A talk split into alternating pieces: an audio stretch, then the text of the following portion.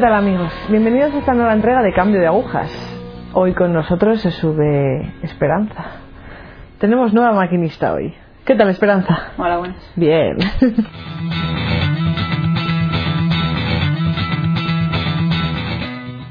Cuéntanos Esperanza, ¿qué edad tienes?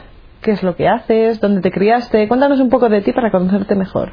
Pues tengo 21 años, eh, soy, acabo de terminar enfermería, soy la quinta de seis hermanos y bueno, pues eso, que mis padres eh, empezaron antes de casarse en el camión neocatecumenal y pues por lo tanto todos somos, todos mis hermanos somos de, de iglesia, ¿no? Siempre hemos, pues eso, al principio eh, vas a misa porque te dicen hay que ir, entonces pues se va y ya Un está. poco por obligación. Y eso, pues no piensas tampoco mucho más, dice, además van tus hermanos mayores, que siempre es a lo, a lo que aspiras a ser, ¿no? Pues siempre los ves como una imagen y entonces pues dices, pues vamos, pero no... ¿No le veías el sentido quizás cuando eras pequeña? Era un poco, pues, eso hay que ir, ya está, no es que... Por ejemplo, los domingos eh, hacemos laudes eh, en familia y pues era un rollo, que decir que era... Porque toca, no es no, era- no había otra cosa. Cuando llegas a la Eucaristía, cuando acompañas a tus padres, ¿hay algo que quizás de pequeña te llame la atención y digas, bueno, vale, estoy viniendo por obligación, pero hmm, hay aquí algo que me gusta? Hombre, como ves también a eh, pues otros niños de tu edad, o, o veía a mis hermanos mayores que, que seguían yendo, porque yo me llevo bastantes años con, con los mayores, ¿no? Y digo, pues aquí hay algo, porque si no, digo que si no, ¿qué hacen aquí, no?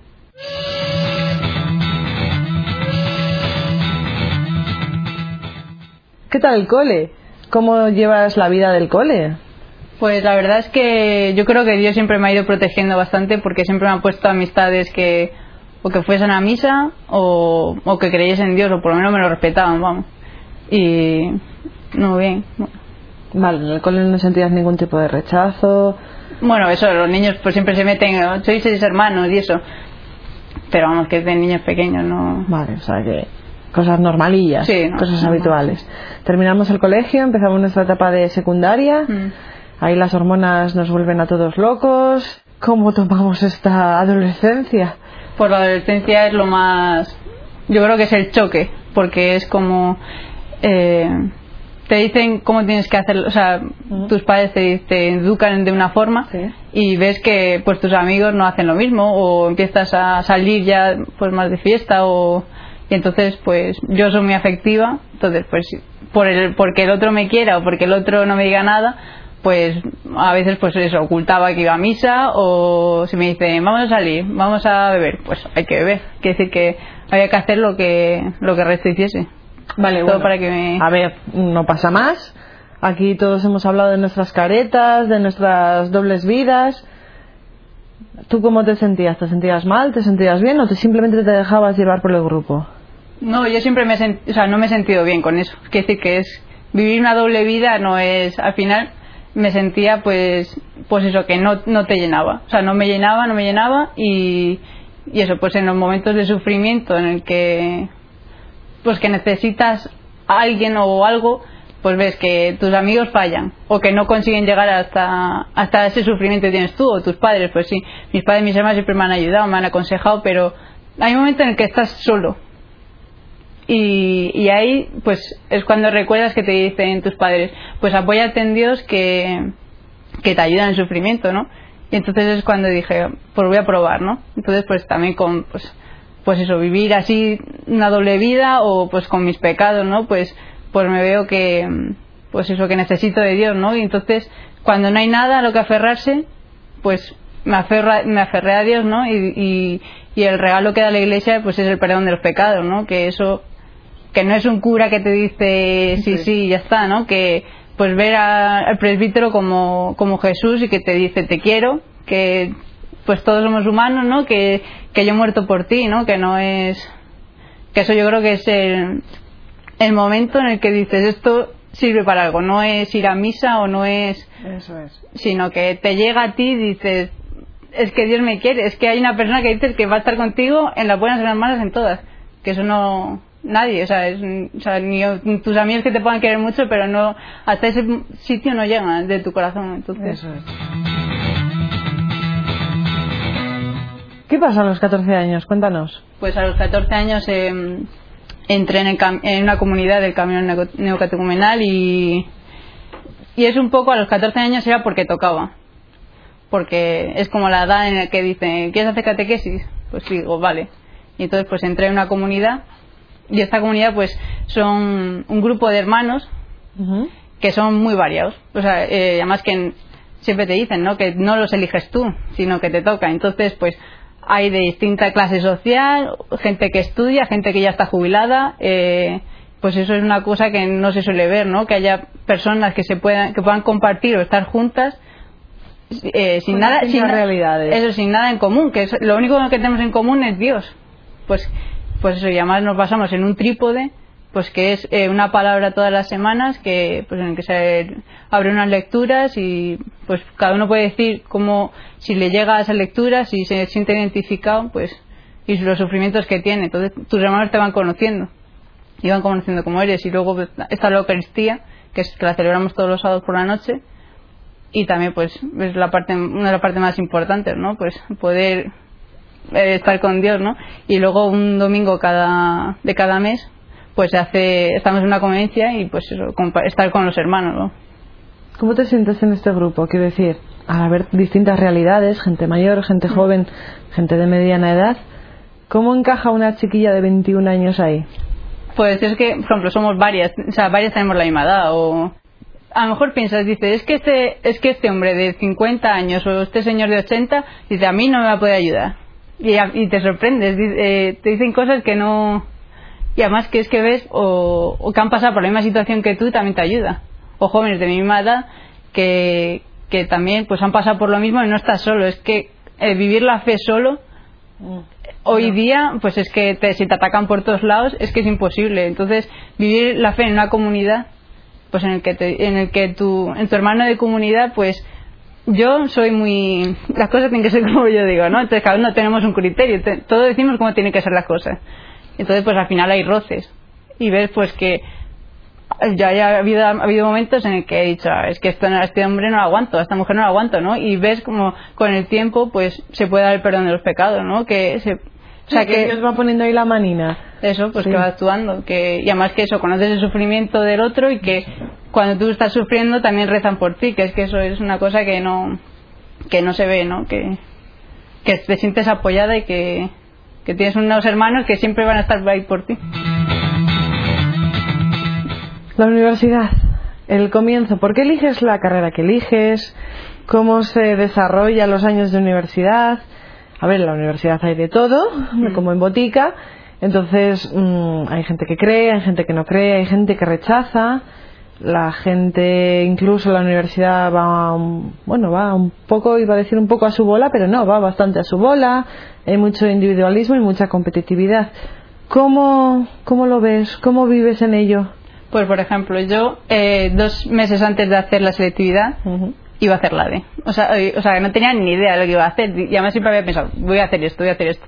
Y, un y entonces, pues, de eso que un día que dices, pero yo quiero hacer esto, yo quiero hacer ADE, y digo, entonces, pues, de eso que rezas y dices, a ver, aclárame Dios por lo que tengo que hacer. Y un día te levantas y lo ves clarísimo. Dice, pues enfermería. Entonces todo el mundo me dijeron, pero ¿qué haces tú siendo enfermera, no?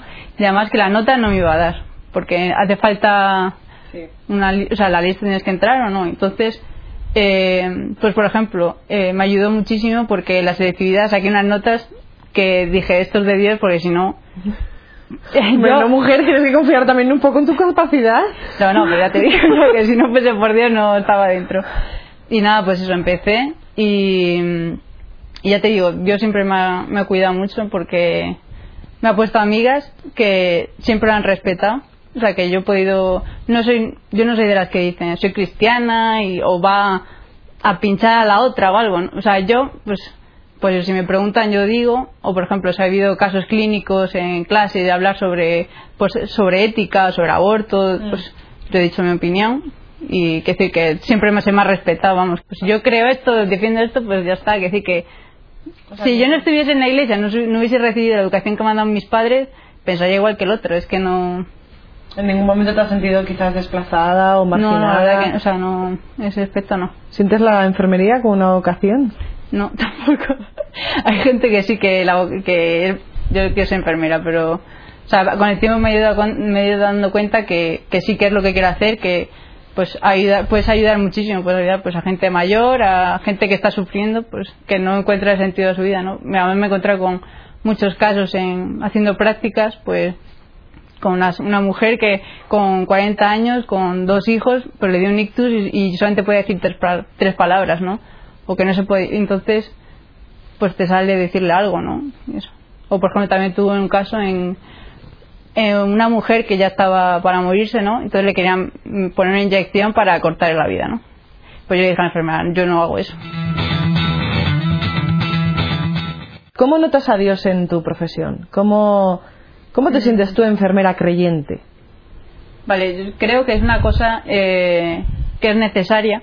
Eso, yo creo que realmente no he entrado por vocación en enfermería, ¿no? Pero veo que Dios pone las cosas claras y, y te va a poner en acontecimientos, ¿no? Entonces, que esté yo estudiando enfermería, pues no es una no es una casualidad, ¿no? Pues me va a poner siempre pues una persona a la que poder ayudar a poder dar testimonio de que una joven de 21 años pues no es lo normal, ¿no? Que, piense como yo o que diga o que le diga a un enfermo pues tranquilícese que que existe que existe el cielo, ¿no? Que no se acaba esto, que porque ves muchos enfermos que se mueren solos. Sí. Y entonces pues pues eso dar un poco de esperanza al, al que está sufriendo también.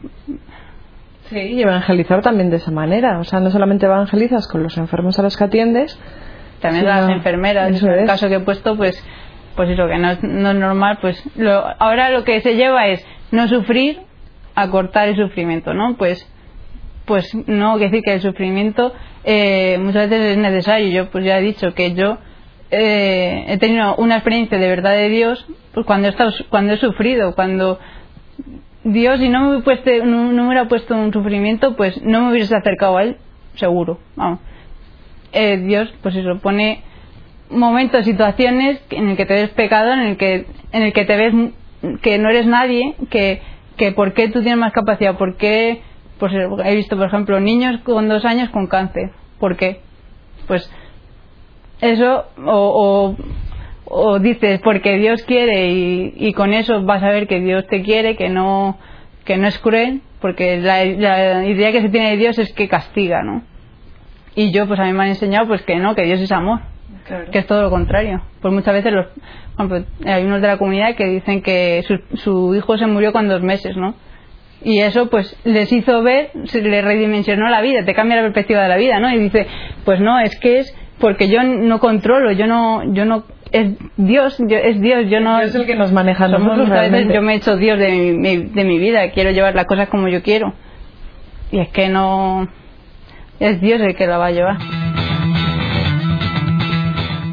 La especialidad que la que te estás preparando es mm. para ser matrona. Matrona, traer niños al mundo.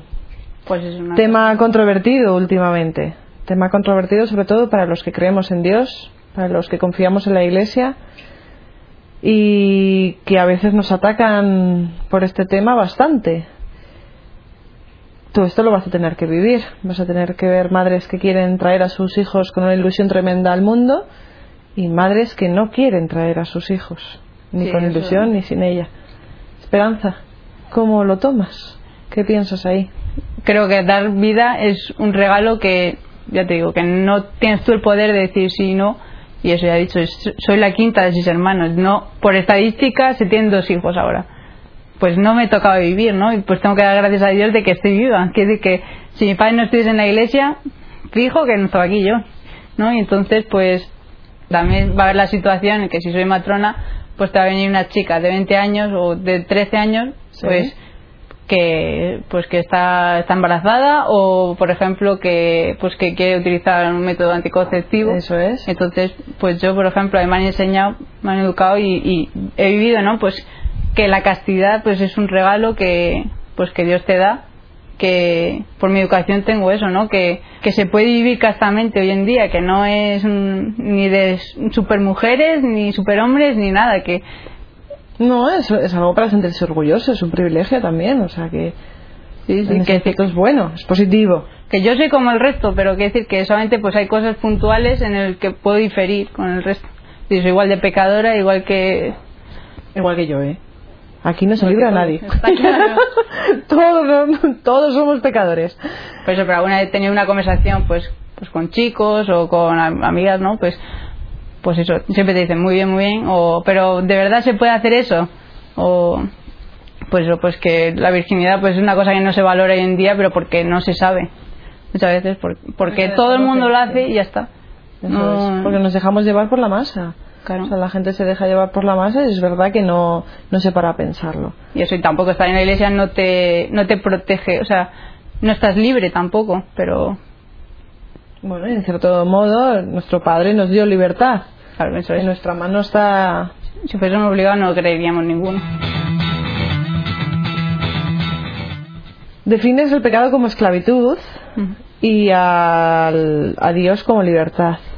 Sí, pues he tenido la experiencia de, pues o- todo el mundo peca, ¿no? Pero de esos pecados fuertes, ¿no? Que dices que, pues que todo lo ves negro, que, que es que estás solo. O sea, es que es una sensación que, pues yo creo que todo el mundo la, ha tenido alguna vez, ¿no? Pero, pues eso, es verte que no, a todo lo que te puedas coger, todo se desvanece, ¿no? No, estás solo, tú solo. Y entonces, y además que aunque estés rodeado de gente, estás solo y, no ves sentido a nada, pues yo es que entiendo muchas veces porque todo el mundo, porque hay mucha gente que se suicida o que, pues porque es que es eso, es una sensación que es que te mata. Sí, de vacío. Y entonces, pues eso, el perdón de los pecados es una gracia que, que la iglesia regala que muchas veces no se valora, ¿no? Pero, eh, eso, pues yo es que después de confesarme, pues eh, revives. Y eso es lo que, pues lo que te da Dios, ¿no? Te da esa, o sea, te da esa, esa libertad. Es, es que eso, pues la castidad no es que estás atado a no hacer eso, es decir, que es que te da libertad y el, el pecado, pues si no tienes el pecado, ¿no? Pues eh, Dios te da el Espíritu Santo, ¿no? Cuando pecas, el Espíritu Santo se va, ¿no? Y, y eso pues te da muchas veces pues capacidad para poder decidir, tomar decisiones, pues pues el que estudiar o seguir uno con un chico o cualquier cosa. ¿Cómo te ves en el futuro? Pues yo es que pienso que Dios va dando, o sea, me lo va a ir poniendo, ¿no? Que pues cada día, pues eso, eh, abierta a la voluntad de Dios, lo que Él quiera. Pues si me tengo que casar, pues, que decir, me gustaría casarme, vamos. Y tener, pues hij- hijos, ¿no? O sea, estar abierta un poco a la voluntad de, de Dios y abierta a la vida. Pero vamos, que si es a la vida consagrada, pues, Pues ¿qué decir que, fenomenal. pues eso, si viene, viene. Si seré, seré feliz, vamos, igualmente.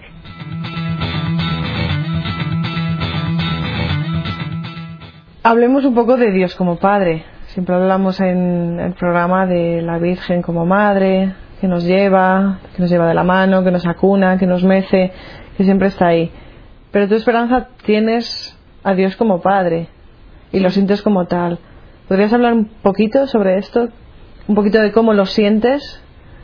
Pues sí, eso, como he dicho, pues es. eh, me va a ir marcando el camino, ¿no?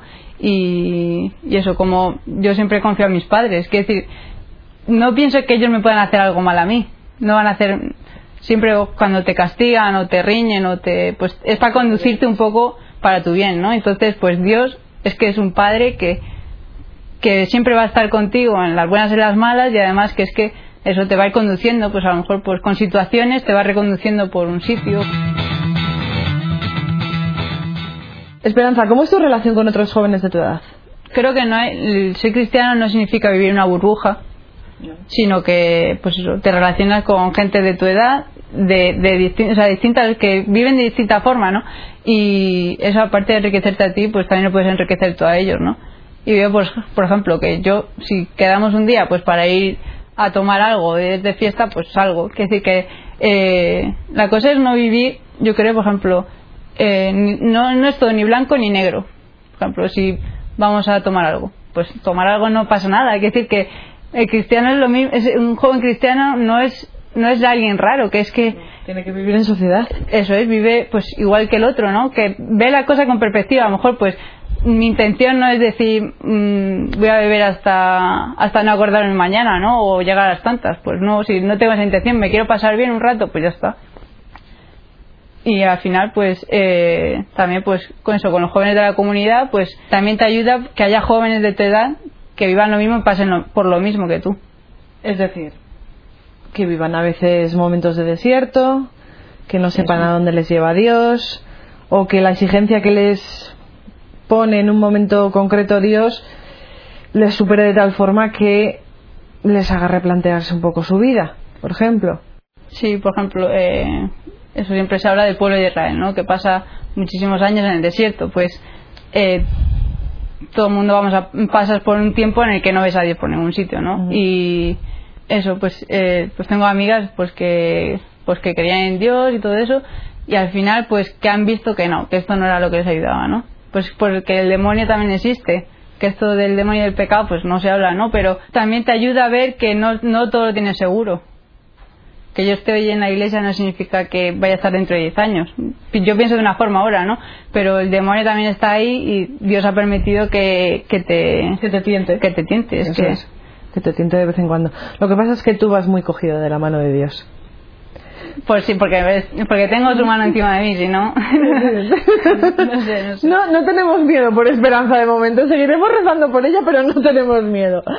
Me gusta Esperanza porque eh, es de esos testigos. eh, también hay mucha gente, muchos jóvenes cristianos, que son callados. Eh, Esperanza va dando ejemplo. Va, va por la vida, ella, como enfermera, futura matrona, esperemos, recemos por ello. Y ella es un testigo callado. Ella presenta a Dios con su ejemplo. Presenta a Dios como, como es ella.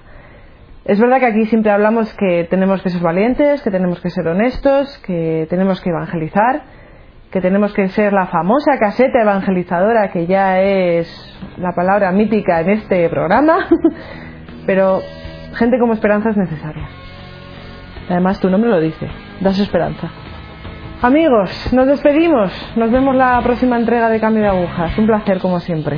Gracias, Gracias. Esperanza. Gracias a todos.